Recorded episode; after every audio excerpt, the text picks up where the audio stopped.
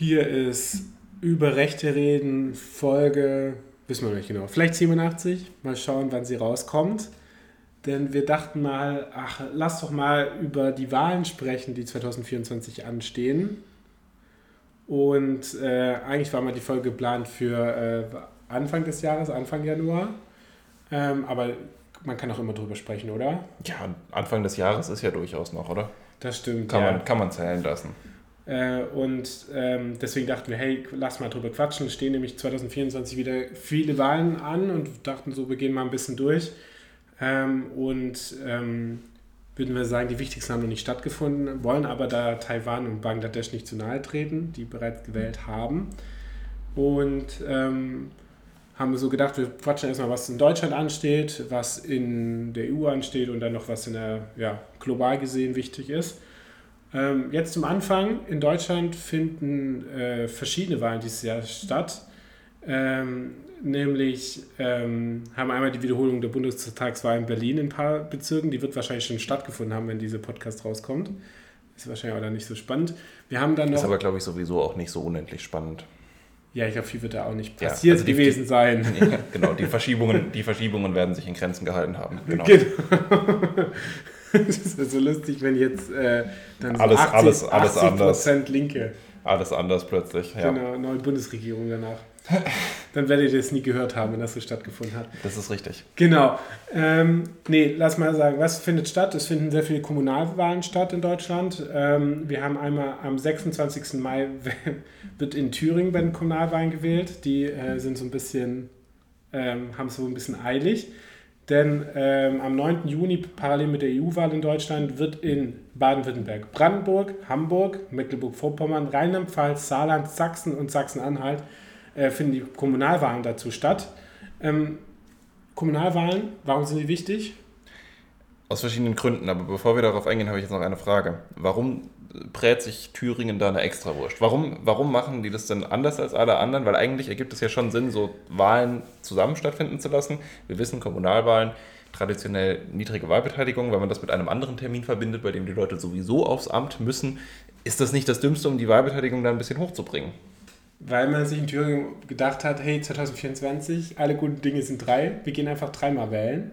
da kommen die Leute auch in, in großen Zahlen. Ja, gute Frage. Weiß ich nicht. Es ergibt, glaube ich, wenig Sinn, äh, diese zwei Wochen vor allen anderen stattfinden zu lassen. Vor allem kann ich mir vorstellen, dass die EU-Wahl, ähm, also das, das sind wir mal gespannt. Sollen wir ein paar Thesen raushauen? Würdest du sagen, dass äh, die ähm, Wahlbeteiligung bei der EU-Wahl in Thüringen deutlich niedriger sein wird als in anderen Bundesländern? Bei der EU-Wahl. Ja, zwei Wochen später. Ob die Leute zwei Wochen so. später nochmal zur Wahlurne gehen. Nee, ich würde eher sagen, andersrum. Bei der Kommunalwahl wird die Wahlbeteiligung deutlich niedriger sein. Das wäre mein Tipp. Und das ist eben so ein bisschen, das, das, das, deswegen ist es auch so ein bisschen schade, weil die Kommunalwahlen ja nicht ganz unerheblich sind. Und ich glaube, dass es, ja, eben, also ne, wenn man sowieso schon da ist, dann wählt man natürlich alles, was man wählen kann. Also ich, ich glaube, die, die Quote an Menschen, die dann reinkommen und sagen, boah, ich mache heute nur das eine, das andere ist mir jetzt irgendwie zu, zu viel, das gibt es dann nicht so oft. Und deswegen würde ich sagen, eher das leidet und die EU-Wahlbeteiligung, die wird darunter nicht wirklich leiden. Wäre okay. jetzt mein Tipp. Ja, sind wir mal gespannt. Ja. Du, oh. du, du nimmst mich dann beim, beim Wort. Beim Wort, ja. Ähm, nee, aber ja, also diese Kommunalwahlen finden stand, das wird, äh, klappen, ja, relativ wichtig sein. Da werden ja die Gemeinderäte gewählt, Regionalparlamente. Ich finde gerade vor allem Gemeinde- und Stadträte werden wahrscheinlich das Wichtigste sein.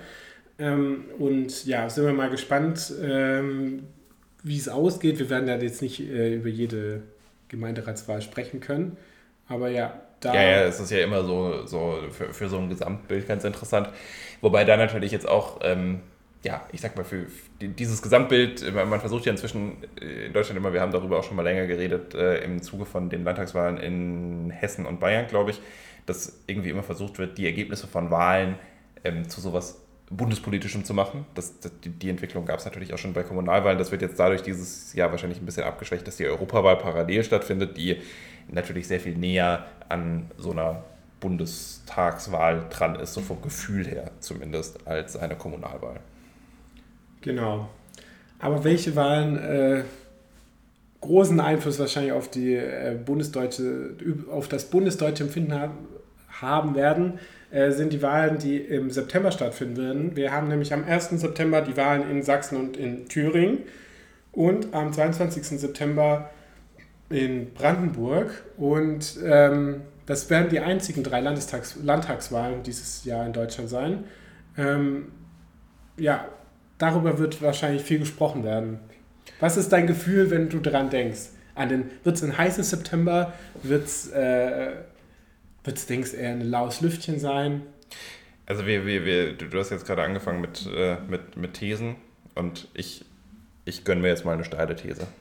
Ich sage, das Ergebnis von den Landtagswahlen wird äh, in ganz enger Korrelation zum Abschneiden der deutschen Fußballnationalmannschaft bei der EM kurz vorher stehen. Ähm, mein Tipp, je besser die deutsche Nationalmannschaft abschneidet, desto schlechter schneidet die AfD bei den Wahlen ab. Ich würde das wie folgt begründen. Ich glaube, dass es doch noch eine nicht ganz unerhebliche Anzahl an Leuten gibt, die die AfD äh, aus so einem allgemeinen Gefühl der Unzufriedenheit heraus wählt. Und ich glaube, dass Fußball als, ja, keine Ahnung, schon sehr hoch emotionalisierter Volkssport äh, eine Rolle spielen kann, ähm, die so eine allgemeine Stimmungslage in einem Land durchaus prägt. So, also, wenn die Nationalmannschaft gut spielt, glaube ich, dass das durchaus den Einfluss hat, dass die Leute im Schnitt eher so dieses Gefühl haben, naja, stell dir vor, Deutschland gewinnt die EM. So, ach, wir sind doch wieder wer, es funktioniert doch mal was. Nicht alles läuft scheiße, wenigstens im Fußball sind wir gut. Ich glaube, dass das einen Einfluss hat. Ich glaube, dass das eine ganz entscheidende Rolle spielt. Ähm, auch für diese Landtagswahlen.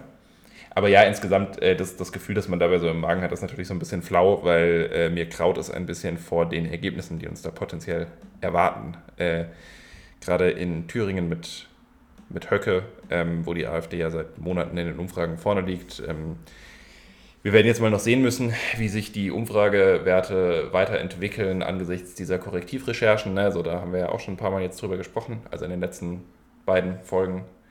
Mm, aber ja, mein, meine Hoffnung, dass das jetzt zu einem ganz wesentlichen Einbruch der AfD-Ergebnisse alleine führt, ist nicht so wahnsinnig hoch, muss ich sagen.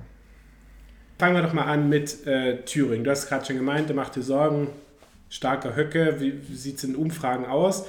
Ich habe sie jetzt gerade offen. Es gibt jetzt, äh, sagen wir mal, eine, zwei Stück aus dem Januar. Und, und da wird schon mal interessant gleich, äh, was, was das Problem an diesen Umfragen ist.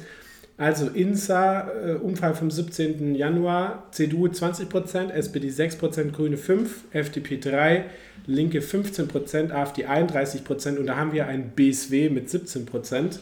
Äh, wenn Hui. wir Hui. Hui. Und Forsa, Umfrage vom 11. Januar, CDU auch 20%, die SPD 9% dort, also 3% stärker, Grüne 5, FDP 3, Linke 17, AfD 36% und der BSW hat dort 4%. Das heißt 13% Unterschied zwischen ähm, den bei, zwei Umfragen. Bei beiden Umfragen steht dann Standardabweichung 3%. ähm, ja, ist, ist, in der Tat, ist in der Tat ja auch so ein Punkt.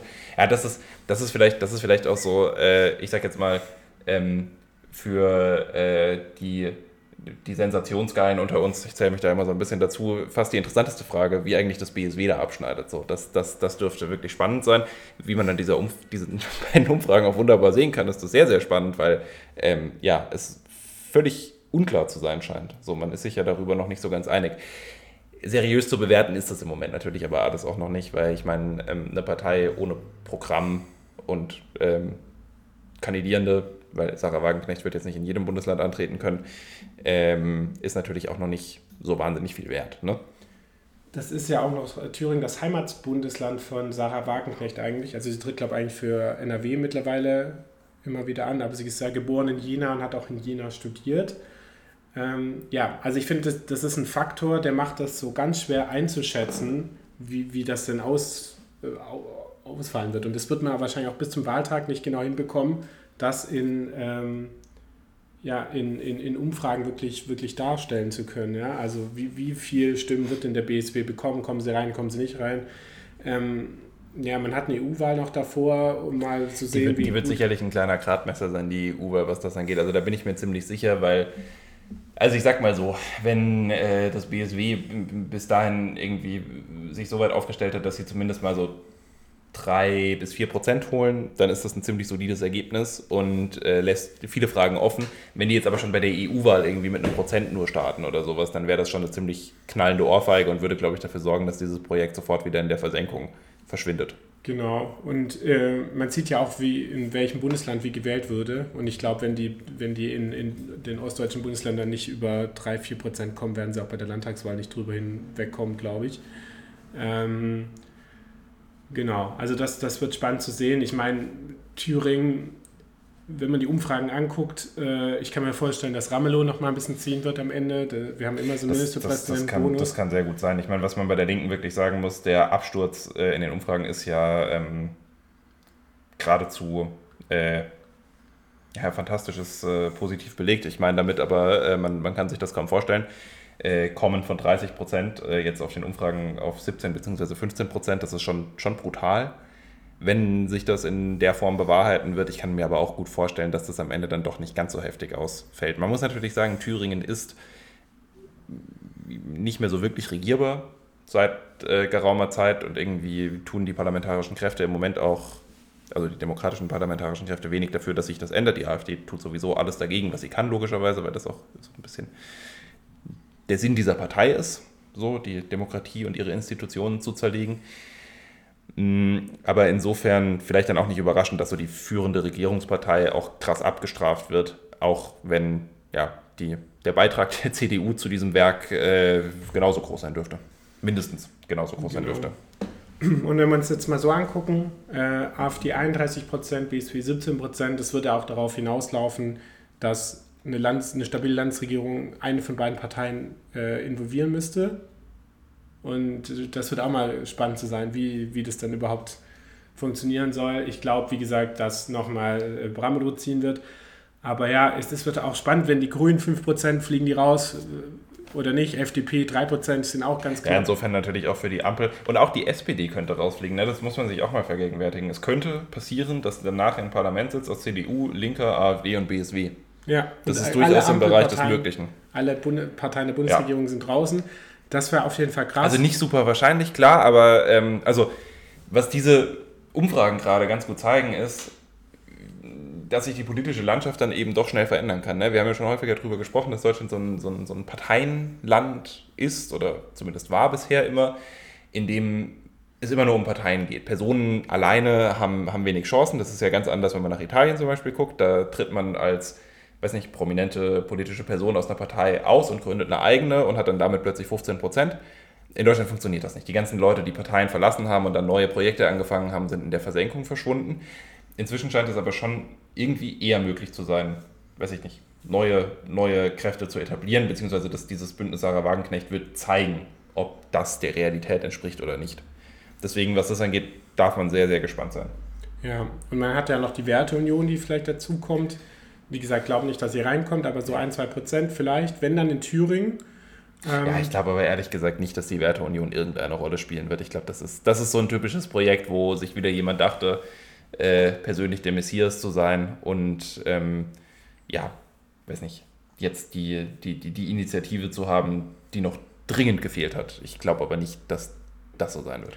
Ja, und was noch spannend, eine spannende Personalie wird Kemmerich sein. Der tritt ja wieder als Spitzenkandidat für die FDP. Momentan Umfragen ja äh, unter der 5%-Hürde. Teilweise war der auch stärker. Also der hatte ja, die waren schon bei 8% so ähm, 2021. Also er hat sozusagen äh, persönlich eigentlich gar nicht äh, davon ähm, Nachteile gehabt, äh, dass er sich damals von der AfD zum Ministerpräsident wählen lassen hat. Die sind damals ja auch nur mit 5,0% reingekommen. Ähm, das wird spannend sein. Also er hat sich lange so profilieren können als sozusagen dieser, äh, ja, ja, weiß nicht. dem, dem die Ministerpräsidentschaft gestohlen wurde. Genau, so also Mann, Mann ja, der also Mitte. Die, ja, und, ja, und dieser, dieser Opferstatus, der damit einherging irgendwie. Ja. Merkel, ja. das Opfer von Merkel. Merkel ja, hat genau. ihn ja geopfert. Genau. Die Merkel-Diktatur hat zugeschlagen und so. Ja, er war ja auf Anti-Corona-Demos ja unterwegs und so. Äh, ja. Das habe ich letztens gesehen, dass er sich vor einem Trecker filmen lassen hat. Genau. Ähm, genau, spannend. Also Thüringen, das, äh, das wird, also ich sage mal so, das ist keine steile These, nach dem 1. September wird es in Thüringen weiter schwer sein, eine Regierung zu bilden, die stabil ist. Ja. Das wird sehr schwierig sein. Ja. Und das Problem ist, dadurch wird es ja nicht besser. Also das ist eine Situation, man ist ja in einem Teufelskreis drin, dass, dass Thüringen einfach nicht. Das, das, ist, das ist der Traum der Rechtspopulisten, was da jetzt äh, in Gang gesetzt ist. Das ist ja genau das, worauf die AfD so ein bisschen, also so, so hinarbeitet, dass sie eben äh, Parlamente destabilisiert, ähm, die demokratischen Institutionen der Lächerlichkeit preisgibt und äh, eben auch ja, durch, eine, durch eine selbstverursachte Blockade dort dafür sorgt, dass diese Dinger nicht mehr funktionieren. Und genau in diese Stimmung hinein hofft die AfD dann eben ja, auf weitere Stimmzugewinne, indem vielleicht auch einfach Leute nicht mehr zur Wahl gehen oder eben mehr Leute AfD wählen. Ja. Dann äh, lass uns doch mal nach Sachsen auch schauen. Äh, vom, wird ja auch gewählt, 1. September. Ähm, da ist es so, äh, ich gehe mal schnell kurz die Umfragen von einmal, wobei die sind relativ ähnlich vom MDR und von RTL, also äh, Forza einmal vom 11. Januar und der MDR vom, vom Infratest DIMAG durchgeführt vom 25. Januar. War jeweils die CDU bei 30 Prozent, SPD 7 Prozent, Grüne 7, 8 Prozent, FDP, äh, ja, Infratest DIMAG führt sie gar nicht mehr auf. Ähm, bei den anderen kommt es auf 3 Prozent. Äh, Linke einmal bei 4 Prozent, einmal bei 6 Prozent, AfD 35, 34 Prozent. Freien Wähler haben wir da ja noch in äh, Sachsen auch. Die sind einmal bei 3% bei Forsa, bei anderen ist auch nicht extra aufgeführt. Äh, und der BSW hat einmal 8% und einmal 4%. Ähm, ja, da haben wir in Sachsen haben wir noch die spannende, wo wir schon öfters drüber gesprochen haben, diese ganz krasse Situation, dass relativ viele Parteien nur entweder unter oder knapp über der 5% ist und da wirklich die Horrorvorstellung vorherrschen könnte, dass alle außer CDU und AfD drunter rutschen und nachher die AfD absolute Mehrheit stellt, weil sie mehr Stimmen hat als die CDU. Und ja, deswegen ist Sachsen äh, auch eine Wahl, auf die man unbedingt gucken muss, weil das ist in allen anderen Parlamenten extrem unwahrscheinlich, weil in, also in Thüringen wird anyway die Linke reinkommen, so wie, wie stark wird man sehen, aber das wird dafür sorgen, dass die AfD auf keinen Fall alleine die absolute Mehrheit der Sitze erringen kann. In Sachsen ist das tatsächlich anders. Es ist auch kein wahrscheinliches Szenario, klar, darf man auch nicht vergessen, aber allein, dass, es, allein, dass man sich mal drüber unterhalten muss, zeigt einem ja, ähm, ja, weiß nicht, dass es dann doch erschreckend realistisch wird an der Stelle. Die Verzwergung der SPD, äh, die, die da zu beobachten ist, ist ja, ist ja wirklich ja, beeindruckend. Ähm, wobei man sagen muss, Verzwergung, okay, in dem Kontext, äh, wenn sie 7% holen, was jetzt gerade die Umfrage sagt, dann äh, hätten sie halt das Ergebnis von der letzten Landtagswahl einfach äh, wieder erreicht. Also von daher vielleicht gar nicht so eine große Verzwergung. Sachsen ist eine Wahl, wo man vielleicht am Ende steht und sagt, Gott sei Dank gibt es das Bündnis Sarah Wagenknecht, weil das dafür gesorgt hat, dass die AfD doch nicht alleine die Mehrheit stellt. Und ich sage mal, so eine BSW-CDU-Koalition könnte klappen. Aber dann, also in Sachsen haben wir jetzt schon. Also nicht, nicht schön äh, so als progressiv denkender Mensch, aber das ist so, so inhaltlich könnte das ganz gut matchen. Glaube ich auch, ja. Wobei das, ähm. also ich meine, auch, auch das ist ja, auch das macht diese Wahl ja wahnsinnig interessant, wenn das tatsächlich irgendwie das Ergebnis so rauskommt, dass äh, nachher die, das Bündnis Sarah Wagenknecht quasi an, an der Regierung beteiligt werden muss, in Anführungszeichen, weil, weil sie so das Zünglein an der Waage sind, dann könnte das ja diese Partei ganz brutal etablieren. Also einerseits sofort in die Verantwortung holen und irgendwie messbar machen, was, was da so erzählt wird. Mm, und andererseits aber, weiß nicht, wenn sie dann das, was sie vorher erzählt haben, mal schauen, was im Parteiprogramm so drinsteht, auch wirklich umsetzen, äh, eben ja, sie zu einer, zu einer Kraft machen könnten, die äh, dann vor, etwas vorzuweisen hat, in Anführungszeichen. Also kann natürlich alles in beide Richtungen gehen, kommt dann immer drauf an. Aber das, also das ist schon, das ist schon eine sehr besondere Konstellation, sage ich mal. Was aber auch passieren könnte, wäre in so einer Konstellation, dass es einen, ähm, einen Putsch innerhalb der Sachsen-CDU gibt und das Kretschmer abgesägt wird und durch jemanden durchgedrückt wird, ersetzt wird, der sozusagen eine Minderheitsregierung macht, unterstützt von der AfD, weil sie sich sicher nicht vom BSW unterstützen lassen wollen. Das ist natürlich ja, möglich. Ich glaube das aber aus dem Grund nicht, äh, als dass eine Duldung durch eine Partei, die nachher unter Umständen sogar mehr Sitze hat, als man selber extrem gefährlich ist. Da müssten ja nur ein paar von den eigenen Abgeordneten mal hohl drehen und das ganze Ding würde sich komplett umdrehen. Deswegen wäre mein Tipp, man lässt sich eher, also man, man, man, man geht ein Bündnis eher mit einer kleineren Partei ein, weil man so auch mehr Macht hat nachher. Ach, mit, den, mit, mit linken Menschen. Nee, die, sind ja nicht, die sind ja nicht links. SED-Leute. Ja, aber das hat ja mit links nichts zu tun. Ja, das sagen, müssen CDU-Leuten mal sagen. ja, okay ist alles wahnsinnig spekulativ.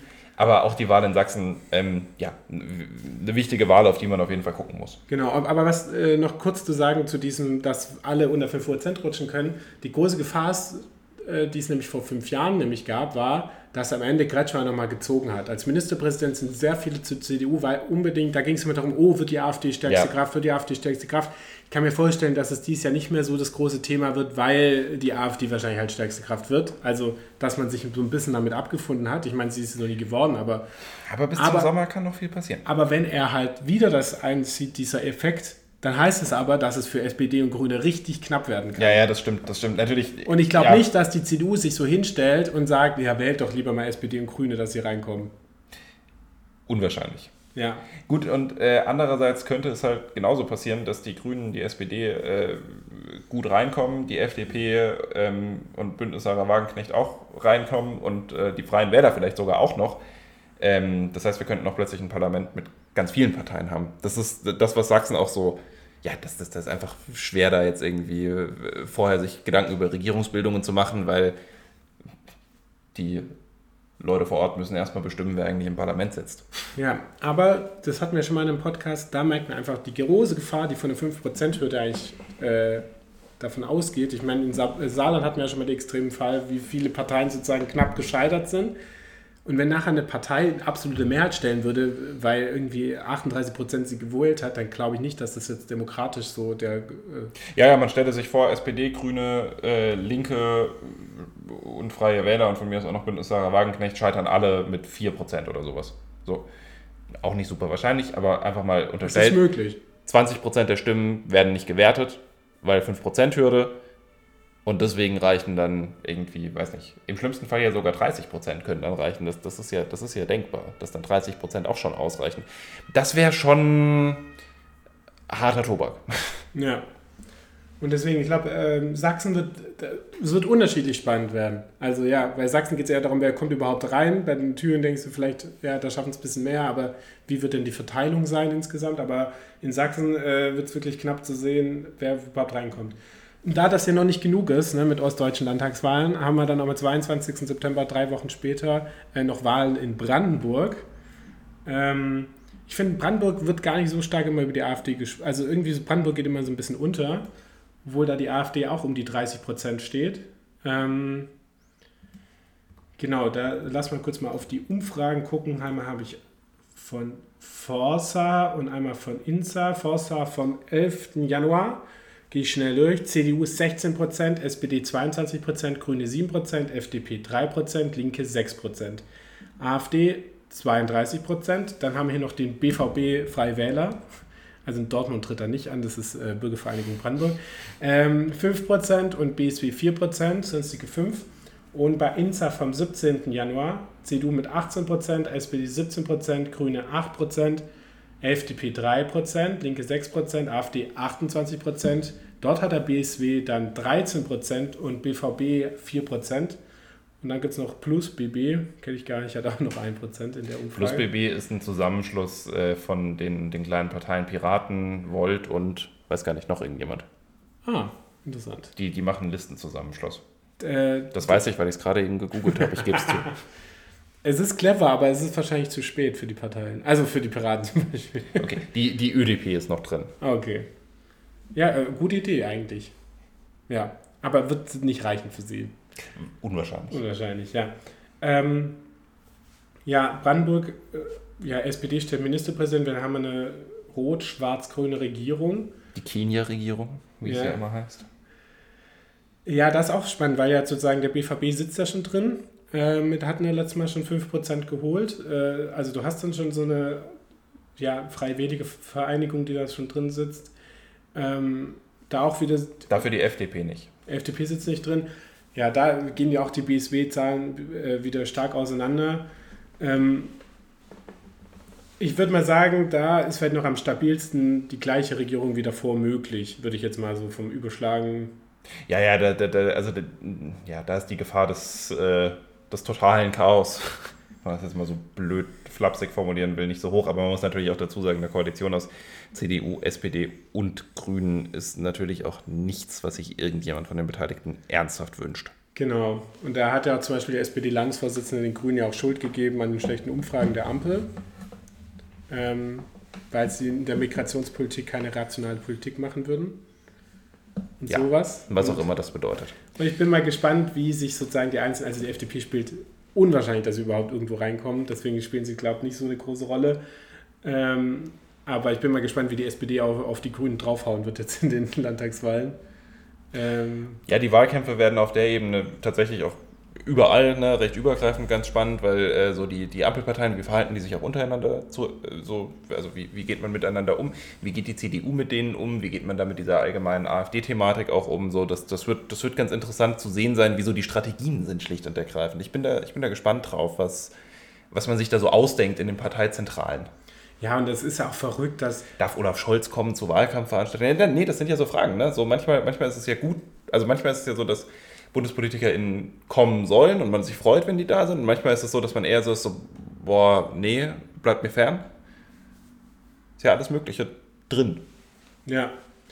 Ähm, und es ist auch verrückt zu sehen, dass vielleicht sogar äh, die CDU da mit 18 Prozent noch einen Ministerpräsidenten stellen könnte. ähm, ja. Aber ja, das ist einfach diese Zersplitterung von, von ähm, oder die, diese Neuverteilung äh, auf die Parteien, wie viel Prozent sie bekommen ähm, ja, das ist total, ja, irgendwie führt zu einer politischen Instabilität, die sozusagen dann eine, einen Effekt hat, dass, ähm, dass die AfD jetzt eigentlich immer davon profitiert. Man kann gespannt sein. Also in allen Parteiwahlen Wahlköln haben sie gute Chancen, über 30 Prozent zu kommen. Ähm, und das, dadurch blockieren sie ja schon einiges dadurch. Und die Regierung eigentlich müssen dann immer alle anderen gegen sie koalieren. Ähm, ja, und was spannend ist, ist, wir haben äh, drei unterschiedliche Minister, also drei unterschiedliche Ministerpräsidentenparteien, die da jetzt ins Rennen gehen. Äh, jeweils tritt auch wieder der Ministerpräsident wieder an, äh, Wojtke, Ramelow und Kretschmer. Und ja, ich bin äh, sehr gespannt. Wir werden das auch ausführlich äh, verfolgen, wie da sich die, der Wahlkampf entwickelt und was da so passiert. Da werden wir sicherlich drüber berichten. Ja, dann lass uns mal in die EU schauen, äh, was da so ansteht an Wahlen. Ich mache mal ganz schnell, gehe ich mal durch. Ähm, du wirst wahrscheinlich nicht zu allem Expertise haben, deswegen ganz schnell. Nee, garantiert nicht. In der Slowakei gibt es Präsidentschaftswahlen dieses Jahr. In Litauen wird das Parlament gewählt und es gibt Präsidentschaftswahlen. In Rumänien wird das Parlament gewählt. In Belgien werden beide Parlamente gewählt, wie ich das gelesen habe. Ähm, dann haben wir in Kroatien auch Parlaments- und Präsidentschaftswahlen. Dann haben wir Österreich Parlamentswahlen. Das ist vielleicht ein bisschen was, was so ein bisschen interessanter auch für uns sein könnte. Ähm, wird Kickel Kanzler? Das, der Volkskanzler, wie er selber immer sagt. Ja, also, Statt dem Systemkanzler. Ja. Ähm, ja, also das, das, wird, das, wird eine, das wird eine spannende Frage. Aus deutscher Sicht tatsächlich auch äh, deswegen interessant zu beobachten, weil ja Verflechtungen über gewisse Personen aus der österreichischen rechtsextremen Szene mit der AfD bekannt geworden sind. Also ich rede von Martin Sellner. Und der ist ja auch in der FPÖ ein gern gesehener Gast, soweit man das so verfolgt. Ja, Kickel ist ein brandgefährlicher Mensch. Ich glaube, das kann man so definitiv sagen. Hm, wenn ihr zu Kickel und seinem Machtaufstieg nochmal genaueres hören wollt, äh, hört euch mal äh, im Podcast Inside Austria ähm, die Folgen zu ihm an. Die haben, ich glaube, eine vierteilige Serie zu, zu Herbert Kickel gemacht. Die ist sehr hörenswert, das ist sehr, sehr interessant. Da kriegt man mal so ein bisschen Einblicke. Ja, auch über die ganze FPÖ so ein bisschen, aber vor allem eben über, über Kickel, wie der so potenziell tickt, was das für einer ist. Ähm, was er auch schon gemacht hat, als er Innenminister gewesen ist, weil Kickel war ja schon mal an der Regierung beteiligt. Äh, und wie es auch so ein bisschen kommt, dass er vom Parteistrategen zum Mann der ersten Reihe wurde, was äh, vielleicht auch ein bisschen überraschend ist, wenn man so die österreichische Politik verfolgt hat. Ja. Und man muss ja wirklich sagen, Kickler ist ja wirklich hardcore rechtsextrem. Also seine Vorgänger äh, Strache und Hofer waren ja dagegen so ein bisschen progressive. Nee, Spaß. Aber äh, also Kickler. Hatten halt auch nicht so den Plan. Also ich meine, ich mein, Strache ist ja. Also alle kennen dieses, äh, dieses Video, wo er lustig koksend auf Ibiza rumhängt. So aber das, das beschreibt ja schon noch so ein bisschen, ne, so, was das für ein Typ ist. Das ist so, das ist so jemand, der, der macht das irgendwie für Fame und, und, und, und Glamour und was auch immer. Das ist dem irgendwie wahnsinnig wichtig. Kickel ist da anders, der ist knallhart berechnend, der hat eine politische Agenda. Äh, er lehnt sich ja in seinem Vokabular, das er benutzt, auch äh, an den Nationalsozialismus an, immer wieder. Also er spricht ganz viel von der Festung Österreich. Das ist ja was, was Hitler persönlich tatsächlich verwendet hat als Begriff immer wieder. Und das ist, das ist ja bei weitem nicht das Einzige, ähm, wo es so, so Parallelen oder Überschneidungen ins rechtsextreme Spektrum gibt, bei speziell jetzt Herbert Kickel. Genau, ja. Und bei der letzten Wahl war ja auch zum Beispiel auch Sebastian Kurz äh, Spitzenkandidat der ÖVP und hat ja damals gewonnen. Und der tritt ja auch diesmal nicht an, sondern sein, der jetzige ähm, äh, Ministerpräsident äh, Karl Nehammer. Und was auch noch spannend ist, äh, um kurz abschließend zu sagen, bei der SPÖ tritt ja auch ein sehr interessanter Kandidat an, nämlich mit Andreas Babler, nämlich ein linker äh, Sozialdemokrat, äh, wo sie den her haben. Weiß man nicht, aber der ist, der, der ist, ja gefühlt auch so aus Versehen Parteivorsitzender geworden. Ne? Ja. Da gab es ja diese Geschichte, dass irgendwie das Ergebnis falsch verkündet wurde und dann musste nochmal nachgezählt werden, zwei Tage später, weil irgendwelche Zettel vertauscht worden sind. Und dann das, das, ist, das, ist auch alles, das ist auch alles total wild gewesen. Genau, und ähm, genau, eigentlich hatte, äh, plötzlich hieß es erst, dass Hans-Peter Doskozil die Wahl zum SPD-Vorsitzenden ähm, gewonnen hat. Der gilt eher als rechter äh, SPÖler, also sehr grenzendicht und so. Das ist äh, sehr wichtig. Der war auch ähm, äh, wie heißt denn, Landeshauptmann in, im Burgenland. Und dieser Hans-Peter Doskozil hat zum Beispiel im Burgenland seine, äh, in seiner ersten Regierung zusammen mit der FPÖ regiert. Ähm, also das, das war wirklich eine richtungsentscheidende Wahl. Und Andreas Babler äh, gilt als sehr linker Sozialdemokrat. Ist, glaube ich, Bürgermeister gewesen, ne? irgendwo und hat dort äh, auch so progressive Projekte vorangetrieben. Eher so jemand, der sagt, wir müssen auf Integration statt auf Abschiebung setzen. Genau, und äh, das ist total spannend, dass der jetzt antritt. In Umfragen steht die SPÖ eigentlich ganz gut da. Sie können sogar noch die FPÖ überholen. Ähm, die Wahlen werden im Herbst stattfinden. Es gibt noch keinen festen Termin. In Österreich weiß man auch nie mit Wahlen. Ne? Nachher gehen die Briefumschläge nicht zu und so. Vielleicht muss man das auch drei oder viermal wählen. Ähm, ja, in Österreich geht irgendwie immer viel schief. So, wenn man, wenn man denkt, dass in Deutschland viel schief geht, dann muss man mal nach Österreich gucken. So, das ist, das ist irgendwie ja, es ist so ein bisschen wie Deutschland auf Koks manchmal. Es ist ganz, also auch hat, hat einen gewissen Unterhaltungswert, muss man sagen. Deswegen war Strache auch so erfolgreich in Österreich. Vermutlich, ja. Ja, was man, das habe ich gerade eben vergessen zu sagen, deswegen äh, kommt das jetzt als kurzer Nachtrag, was man vielleicht, ähm, um die politische Linie von Herbert Kickel zu beschreiben, äh, dazu sagen sollte, ist, er hat ein politisches Vorbild und das betont er auch immer wieder selber und das ist Viktor Orban. Und ich denke, damit ist auch alles gesagt. Ähm, Kickel möchte den autoritären Umbau von Österreich. Genau, aber auf EU-Ebene äh, gibt es noch eine sehr wichtige Wahl, die auch äh, stattfindet, äh, nämlich vom 6. bis zum 9. Äh, Juni, nämlich die Wahlen zum EU-Parlament. Vier Tage dauern die statt. In Deutschland wird am 9. Äh, Juni gewählt. Ähm, genau, ja. Äh, ich bin da sehr gespannt. Ich habe wirklich EU-Wahlen, da habe ich wirklich ein ganz schlechtes Bauchgefühl, weil wir haben ja überall richtige Rechtsrücke. Ja, wie rechts wird die Mehrheit oder wie groß wird die Mehrheit für die Rechten? Das äh, ist so ein bisschen die spannende Frage, ähm, auf, auf, auf welchem Teil dieser Skala wir uns dann bewegen werden. Man sieht es auch in Deutschland, wenn man sich jetzt mal so ein bisschen die Wahlumfragen anguckt. Ähm, Im Vergleich zur letzten EU-Wahl verlieren SPD und Grüne ganz massiv, ähm, während äh, vor allem die AfD gewinnt. So die äh, CDU ist ungefähr dort, wo sie das letzte Mal bei der EU-Wahl war, wo man dann natürlich dazu sagen muss, dass das letzte Mal bei der EU-Wahl für die äh, CDU für ihr Selbstverständnis eigentlich auch schon desaströs gewesen ist, weil sie da irgendwie auch bei 28 Prozent oder so rausgekommen sind. Genau, war es da nicht sogar so, dass die Grünen, die hatten ja 20 Prozent, ja. äh, die waren die großen Sieger ja damals, das war ja noch, da ging es ja noch um Klimaschutz damals. Ja, da, das, das war die Klimaschutzwahl, ja. Das war die, da, da hatte die CDU auch so Wahlplakate gemacht, irgendwie alle reden über Klimaschutz und wir machen ihn oder sowas. Ja. Das kam nicht so gut an. ja, das waren noch äh, Zeiten, ja. Ähm, und das war spannend, weil ich glaube, die Grünen haben sogar gesagt, dass sie die stärkste Kraft gewesen wären, wenn man CDU und CSU getrennt hätte. Und Kann gut sein, weiß ich jetzt nicht. Ja, es ist ein ja, unnötiger Rechentrick, aber ja, also ja, wird in Deutschland die AfD, ich meine, EU-Wahlen wird ja gerne als Protestwahl genutzt. Das ist also, richtig, die AfD steht da bei der Umfrage, die ich äh, hier jetzt vorliegen habe, bei 23 Prozent. Ähm, die ist durchgeführt worden 11. bis 18.01. Ja, also weiß nicht, im schlimmsten Fall wird die AfD vielleicht auch noch stärkste Kraft, aber gut, gehen wir jetzt mal nicht davon aus, trotzdem deutlich über 20 Prozent bei einer bundesweiten Wahl. So viel zum Thema AfD und äh, ostdeutsches Phänomen. Aber klar, auch da, es wird noch äh, ein wenig Wasser den Rhein runterfließen, bis diese Wahl stattfindet. Deswegen warten wir es mal ab. Es ist noch zu früh für Wasserstandsmeldungen. Aber man muss auch sagen, die, wir haben ja schon über das AfD-Personal gesprochen. Das ist schon äh, mit Maximilian Krah an der Spitze sehr rechtsextrem. Also ich weiß nicht, ob man rechtsextrem so viel steigern kann, aber das ist schon für AfD-Verhältnisse ist das eine ultra radikale Truppe. Ja, also Maxim, Maximilian Krah ist ja jetzt auch äh, vermehrt in den Medien gerade wegen, wegen diesem Buch, das er geschrieben hat. Äh, wir haben da, da können wir jetzt tatsächlich mal sagen, wir haben das schon, wir haben das alles schon vor Ewigkeiten erzählt, so. Also einmal beim Europaparteitag von der AfD, wo er gewählt wurde. Ich weiß gar nicht, welche Folgen das sind. Das war irgendwann im August oder September werden wir darüber gesprochen haben, nehme ich mal an. Wir haben ja schon vor drei Jahren über ihn gesprochen. Genau, und wir haben schon, wir haben schon sehr früh mal über Maximilian Krah gesprochen und weiß gar nicht, ob er sein Buch damals schon geschrieben hat. Nee. Okay, hat er ja noch nicht. Dann haben wir noch nicht über sein Buch gesprochen.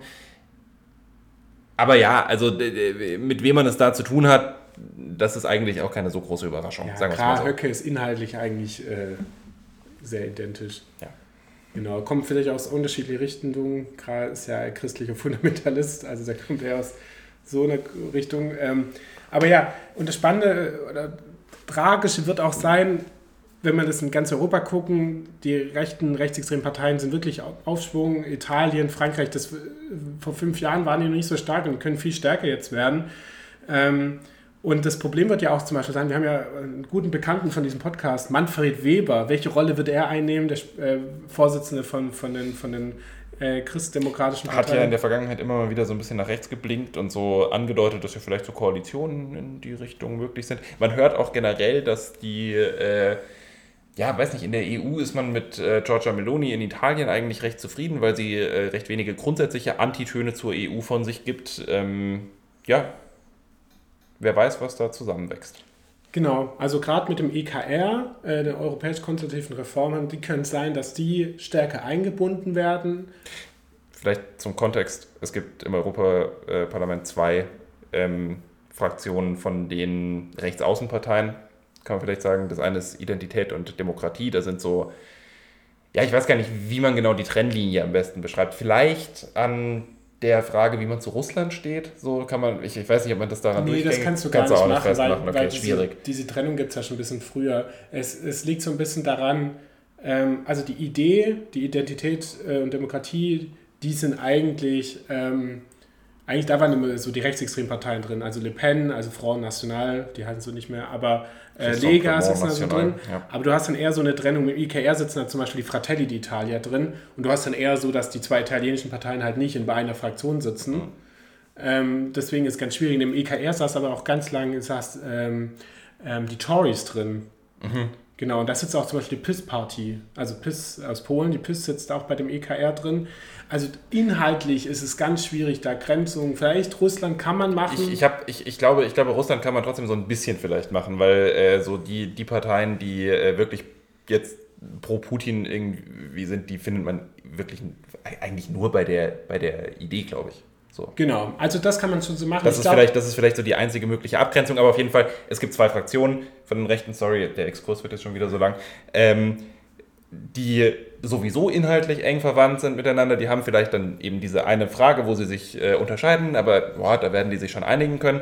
Und dann ist halt die spannende Frage, wie verhalten sich nachher konservative Fraktionen jeweils zu denen? Und es könnte halt auch locker sein, das ist ja das, was du gerade ansprechen wolltest, dass äh, die Konservativen zusammen mit der äh, ja, mit den, mit, den, mit den Reformern so irgendwie ein Projekt starten, äh, weiß ich nicht, indem man sagt, das sind ja die rechteren Parteien, die wenigstens nicht pro Putin sind, mit denen kann man ja reden, die sind ja halbwegs vernünftig. Ich glaube, die Töne zum Thema Abschaffung der EU und Exit der jeweiligen Länder sind auch nicht ganz so schrill, vielleicht aus den, aus den Reihen dort. Meine, die AfD hat ja wieder gezeigt, wo sie da steht neulich. ähm, ja, deswegen ist das denkbar. So, da, da wird man mal ein Auge drauf haben müssen, wie das nachher aussieht. Ja, und wirklich, also die AfD wird auch ähm, geopfert werden von den anderen rechtsextremen Parteien, wenn es um Machtfragen geht. Garantiert. Weil die ist nicht so. Die äh, AfD ist nicht gut eingebunden und auch nicht sehr beliebt. Genau, also das, das ist ein Punkt. Äh, Was vielleicht auch kein Wunder ist, weil ich sag mal, der ähm, deutsche Faschismus ist ja schon so ein bisschen gegenläufig zu dem Nationalismus anderer Europäer gewesen, historisch gesehen. Genau. Also ja, EU-Wahlen, da mache ich mir wirklich Sorgen. Ich meine, steht, aber das sind auch so komische Wahlen nachher mit der Kommission oder so. Dann, wer, also wird von der Leyen dann nochmal machen? Wer wird sie ins Rennen bringen? Äh, prinzipiell muss ich ja sagen, es ist unwahrscheinlich, weil die Deutschen sie äh, nicht äh, wahrscheinlich ins Spiel bringen werden, weil die kein Interesse haben, eine CDU-Politikerin äh, zu bringen, weil sie dadurch ja auch ja. keinen Posten haben. Ja. Meine, ich hab, man hört ja auch schon, dass Toni Hofreiter angeblich der Posten mal versprochen wurde. Äh, damit er nicht so sauer ist. Weil er also, nicht Landwirtschaftsminister genau. geworden ist, weil das der Champion Also angeblich wurde den Grünen in Verhandlungen mal diese Posten versprochen und deswegen mal ganz gespannt, wer rauskommt. Ähm, was irgendwie auch wieder verrückt ist und so ein ganz komisches Bild abgibt, dass so die deutsche Politik untereinander ausklüngelt, schon mal so, wer, ne? Ja. wer, da Pöstchen in Brüssel besetzen ja. darf. Vor allem so eigentlich auch die wichtigsten Pöstchen. Und auch eben so ein bisschen zeigt, welche Rolle das Parlament da spielt, nämlich keine leider. Das ist äh, tragisch, weil das Europäische Parlament eigentlich eine ganz wunderbare Institution ist, die ganz viele ganz wunderbare Sachen macht. Ja. Aber da sprechen wir vielleicht auch noch ausführlicher drüber. Das sollte, man mal, das sollte man mal dringend tun, weil man kann an der EU viel kritisieren, aber man muss das Parlament eigentlich auch mehr loben, als es getan wird. Ja, Landläufig so. Ich finde es das beste Parlament in ganz Europa, glaube ich. Parlament der Herzen. ja, nein. Daher jetzt auch nicht so uneingeschränkt, aber ja. So, ja, nee, EU-Wahlen also vom 6. bis zum 9. Juni. Und ähm, dann lassen wir uns mal ganz schnell global gucken, was da noch so ansteht. Weil, ja, Wahlen sind wichtig, da erkennt man, der, ja, wo was abgeht. Wir haben in Russland Wahlen, Präsidentschaftswahlen. Das wird, 15, das wird garantiert spannend. 15 bis 17 März. Ähm, ich glaube, außerhalb von Putin sind ja auch nicht so viel. Äh, es gibt nur noch so zwei, drei äh, Gegenkandidaten, die meistens noch extremer sind als er, die irgendwie zugelassen werden. Es gibt, es gibt wohl so einen, der jetzt auch zugelassen wird, der äh, Putin auch ab und zu kritisiert, aber das ist halt so ne, das Kalkül. So. Aber ist das so einer, weil er zu schwach ist? Ja, ja, genau. Ja, das ja. ist so jemand, der sitzt nur noch in irgendwelchen Kommunalparlamenten rum, aber tingelt wohl ab und zu in Russland durch die Talkshows und äh, äußert sich da durchaus auch kritisch über Putin. Aber ja, auch dann wohl jemand, in dem man keine Gefahr sieht und äh, ja, also ich meine, wer glaubt, dass diese Wahl mit, also selbst wenn der mehr Stimmen hätte als Putin, würde er am Ende ja nicht die Wahl gewonnen haben. So, das, darauf kommt es sowieso nicht an. Genau. Dann haben wir im April oder Mai 2024 auch noch die Wahlen in Indien. Ähm, werden sie jetzt nicht intensiv so begleiten, weil wir auch einfach keine Experten darüber sind. Ich finde Indien aber einfach trotzdem sehr spannend. Ist mittlerweile das bevölkerungsreichste Land der Welt. Logischerweise damit auch die größte Demokratie der Welt. Und man muss sich vorstellen, eine Wahl von einer Milliarde Menschen irgendwie durchzuführen. Ja, das ist Organisationsaufwand. Muss allerdings dazu sagen, Indien steht auch ein bisschen am Scheideweg. Ähm, die, ja, die Regierung, die jetzt gerade dran ist, äh, so, ich weiß nicht, wie beschreibt man das am besten? Hindu-Nationalismus. Hindu-Nationalismus, okay. Ja, äh, ja schönes, schönes Wort. Ähm, ja, also die, die, sind, die sind auch ziemlich damit äh, beschäftigt, ähm, gegen Minderheiten zu schießen, ähm, so das, das, das System auch eher Richtung autoritärer Staat umzubauen. Da wird man mal sehen müssen, was passiert. Genau. Und äh, dann noch äh, größere Länder, in denen gewählt wird, 5. August in Südafrika. Das ist durchaus auch interessant, vielleicht gerade wegen der Rolle, die Südafrika im Moment so ein bisschen in der Welt äh, spielt werden auch alle mitbekommen haben. Ähm, Thema Völkermordsklage gegen äh, Israel vom Internationalen Gerichtshof. Die wurde ja von Südafrika eingereicht. Und äh, ja, das, das dürfte so ein bisschen damit zusammenhängen, dass äh, die, der, der ANC, das ist die Partei, die in Südafrika äh, bislang jede Wahl gewonnen hat und auch immer die, alleine regieren kann, also immer die absolute Mehrheit bekommen hat, die ähm, hängen noch von früher in Anführungszeichen äh, so ein bisschen mit diesen, ja, mit, mit, so, mit so Hamas-Leuten zusammen, so, weil die, die wurden früher in den gleichen Camps von der Sowjetunion häufig ausgebildet, äh, haben da einfach sich untereinander äh, connected ähm, und sind da, glaube ich, stehen da einfach, glaube ich, noch in ja, regem Austausch, wie er auch eben diese Klage dann beweist. Äh, das Land steckt in ja, multiplen Krisen, kann man sagen. Das Geld ist weg, äh, die, die Kohle ist weg. Äh, das, also es gibt ja regelmäßig Load Shedding, heißt das dort. Also ähm, bestimmte Regionen werden zu bestimmten vorher angekündigten immerhin, aber trotzdem Zeiten vom Strom äh, getrennt. Äh, weil einfach nicht genug Energie im Netz ist und das uns zusammenbrechen würde, wenn man das nicht machen würde. Äh, gleichzeitig wird irgendwie wahnsinnig viel Kohle aus dem Land geschafft äh, und das Geld fließt dann in irgendwelche äh, Taschen von ja, allen möglichen Leuten, äh, Wirtschaftsleuten, äh, PolitikerInnen und so weiter und so fort. Das ist, also Korruption ist ein ganz, ganz, ganz, ganz, ganz großes Thema. Dann gibt es eine eine kleinere Partei, die auch schon jetzt seit ein paar Jahren da versucht, aus dieser allgemeinen Stimmungslage Kapital zu schlagen, die, ja, wie soll man sagen, äh, mit äh, schwierigen Positionen äh, sich immer wieder hervortut. Das ist also eine Art, das ist so, also ja, es ist, es ist so eine Art Sozialismus, aber nur für Südafrikaner. Also, wenn man jetzt ganz gemein ist, könnte man sagen, so Nationalsozialismus. Ähm, so, vielleicht eine Partei, die so ein bisschen die Wut der, der, der ärmeren Südafrikaner und Südafrikanerinnen versucht zu mobilisieren, ähm, richtet sich, also das Angebot richtet sich im Prinzip ausschließlich an Schwarze, glaube ich. Also ich glaube jetzt nicht, dass das eine Partei ist, die versucht, bei Weißen viele Stimmen zu gewinnen. Das ist ja dort auch ein großer und wichtiger Konflikt, der im Land weiterhin herrscht. Äh, ja, deswegen, ja, ich glaube, vielleicht jetzt so aus, aus unserer Perspektive, wo, wo man sich nicht wirklich gut damit auskennt, am spannendsten zu beobachten wird sein, ähm, ob so dieser Trend sich fortsetzt. Bisher ist es so, dass der ANC im Prinzip bei jeder Wahl Stimmen verloren hat. Ähm, ob sie jetzt dann irgendwann mal in eine Koalitionsregierung gezwungen werden, also ob sie irgendwann mal nicht mehr allein regieren würden, das würde dem Land wahrscheinlich ganz gut tun, wenn sie das nicht mehr könnten. Genau, letztens mal hatten sie noch 230 von 400 Sitzen. Und das war schon kein gutes Ergebnis für äh, den, den ANC. Ich glaube, die haben bei den ersten Wahlen über 60, über 70 Prozent geholt. So. Das waren schon aber ja, das war ja die Zeit, wo dann Mandela und so weiter. Genau, dann wird noch ein großes Land, wo noch gewählt wird, am 2. Juni in Mexiko. Mexiko ist ja auch so am Schalteweg oder immer so, das sind so, Demokratien, über die wir gerade gesprochen haben, wo es sehr immer kippt zwischen Stabilität, Autoritär, äh, Politik, also wo man, ich finde es einfach sehr interessant, das sind ja große Länder, die, die meiner Meinung nach viel zu wenig Aufmerksamkeit zu bekommen aus einer eurozentristischen Sichtweise. Mexiko wird wahrscheinlich die erste weibliche Präsidentin bekommen, weil die zwei Kandidatinnen, die am aussichtsreichsten äh, ähm, Chancen haben, von den zwei größten Parteien sind auf jeden Fall zwei Frauen. Ähm, und was haben wir noch? Wir haben noch, Großbritannien wird wahrscheinlich wählen, die müssen nämlich bis Januar 25 wählen. Meistens findet es dann eher so im Herbst statt. Da äh, werden die Tories ihre Macht verlieren. Ähm, so wie es jetzt aussieht zumindest. Ja, Labour hat äh, gute Chancen mit äh, einer sehr ja, konservativen Politik.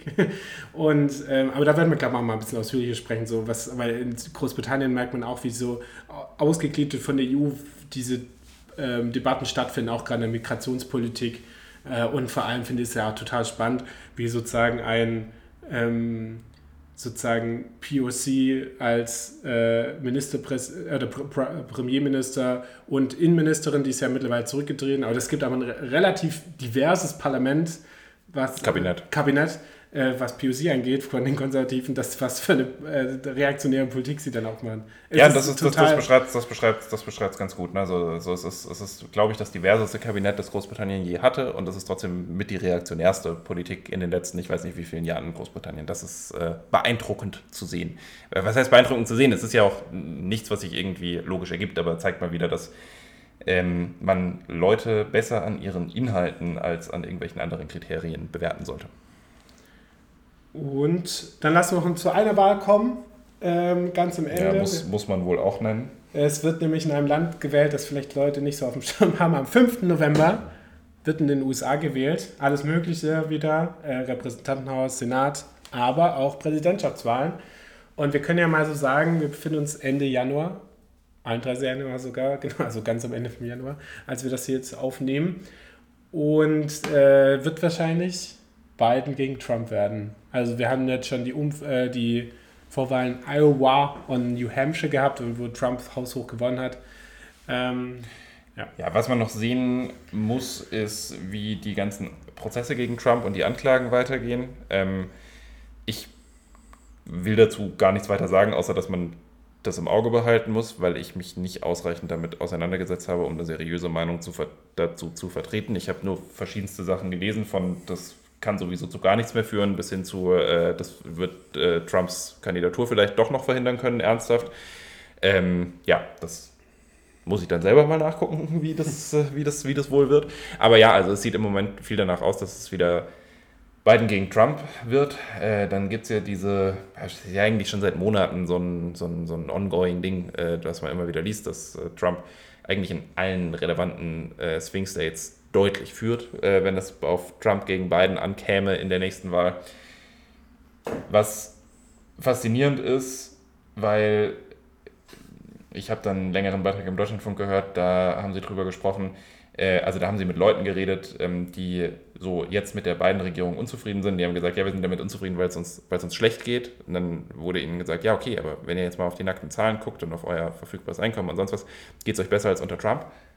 Aber es war ihnen egal. So, sie fühlen jetzt halt, dass es ihnen schlechter geht, also geht es ihnen schlechter. So, es geht gar nicht, es geht auch gar nicht mehr um irgendwie so Realitäten an ganz vielen Stellen, was ja ein bekanntes Phänomen ist, aber irgendwie dann doch, wenn man es hört, immer wieder so ein bisschen schockierend, finde ich. Und was die Kandidatur von Donald Trump angeht, ähm, da gibt so es da gibt's so ein, so ein, so ein, so ein, ja, wie soll man das nennen, einen Plan, der ausgearbeitet wurde, äh, das Project äh, 2025. Ähm, da haben sich Konservative zusammengeschlossen, um sich zu überlegen, wie können wir es dieses Mal besser machen, wenn unser Kandidat, also Donald Trump, Präsident wird. Da stehen dann ganz viele, äh, ganz viele Sachen drin. Das wird, ähm, glaube ich, durchgeführt oder unterstützt, wie auch immer, von der Heritage äh, Foundation. Das ist so ein, so ein rechtskonservativer Think Tank. Ist, wird es der Beschreibung gerecht? Ich weiß es nicht. Ja. Ähm, und ja, in dieser Handlungsanleitung, es ist so eine Art Handlungsanleitung für die ersten 100 Tage. Und da stehen allerhand gruselige Sachen drin. Äh, zum Beispiel ist davon die Rede, dass man ganz viele Bundesbeamte äh, ersetzen muss, weil äh, die zum Deep State äh, gehören und ähm, das Justizministerium soll geschwächt werden. Ähm, man möchte die Gerichte umbauen.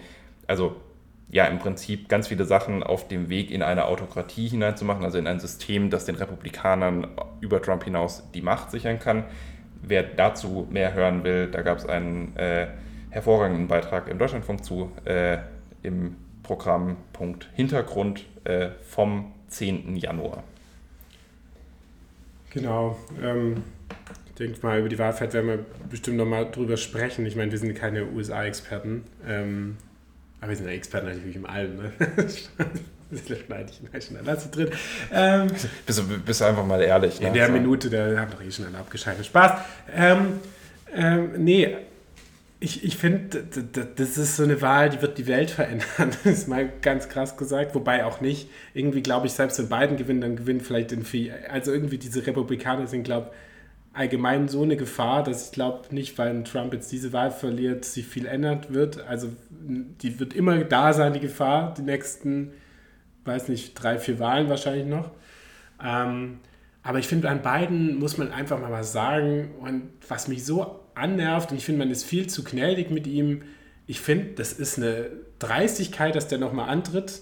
Ich finde, das ist eine, der hat äh, die, äh, die Wahlbevölkerung auch bisschen dreist angelogen. Ich finde, der ist 2020 damit angetreten.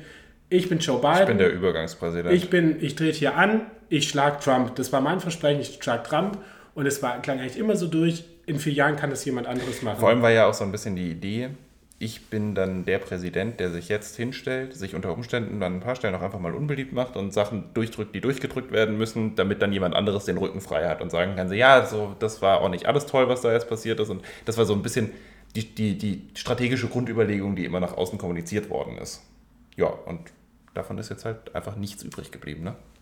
Genau, und ich finde auch, dass man am Beispiel von Kamala Harris sieht, dass man nicht den Eindruck hat, dass sie wirklich jemanden aufbauen wollte in den vier Jahren, sondern ich immer den Eindruck hatte, ich trete selber an und man so ein bisschen, ich würde ja, kann man schon sagen. Wobei sie als Kandidatin natürlich auch äh, ihre Probleme hat. Ja, aber das hat er bestimmt auch schon 2020 gewusst, als er es sie ausgesucht hat. Also wenn du mit dem Sorgen hingehst, ich möchte jemanden haben, den ich aufbauen kann, ja, klar, klar, klar, aber ich meine, auf der anderen Seite kann es natürlich schon auch sein, dass dann irgendwie im Verlaufe der Zeit da so das Gefühl gewachsen ist, dass sie vielleicht nicht die richtige Kandidatin ist, was nichtsdestotrotz es nicht weniger falsch macht, einfach dann selber die Kandidatur durchzuziehen, weil dann hätte man sich halt umgucken müssen nach neuen Leuten und äh, oder vielleicht auch einfach mal sagen, hey, Ähm, Demokratie funktioniert ja so, dass Leute einfach mal antreten können und äh, sich dann die Menschen aussuchen, wen sie am liebsten haben wollen. Ja. Das war mal so ein Ding, dachte ich immer. Ja, es gibt ja, ähm, ja Vorwahlsystem und dann setzt sich dann der durch, der irgendwie am besten ankommt. Ähm, ist ja in den USA eigentlich ein wichtiges Mittel. Da sind eigentlich die, also finde ich die richtigen Wahlen fast, weil sonst hast du ja nur die Wahl zwischen zwei Personen. Und, aber das, das finde ich, das ist so ein Zeichen, wie, ob sozusagen dieses eigene Interesse viel höher vielleicht als das demokratische Interesse liegt. Und ich finde auch, ähm, gerade, also wir, wir, man hat jetzt auch aus Deutschland aus nicht großen Einfluss auf die Wahl und ich finde, das kann man schon auch deutlicher sagen, das, was da Joe Biden macht, das ist total egoistisch und ähm, ich, er kann wahrscheinlich davon profitieren, dass halt Trump halt auch so fast so alt ist wie er. Ich kann, wenn dann ein Kandidat mit Mitte 40 da, Ron DeSantis oder so, ne, wenn der sich nicht so dumm angestellt hätte, äh, oder eine Nikki Haley, ich glaube, gegen die hätte er überhaupt keine Chance gehabt. Also das äh, ist einfach krass zu sehen. Ähm, ja, ich meine, selbst gegen Trump wird es halt wahnsinnig eng.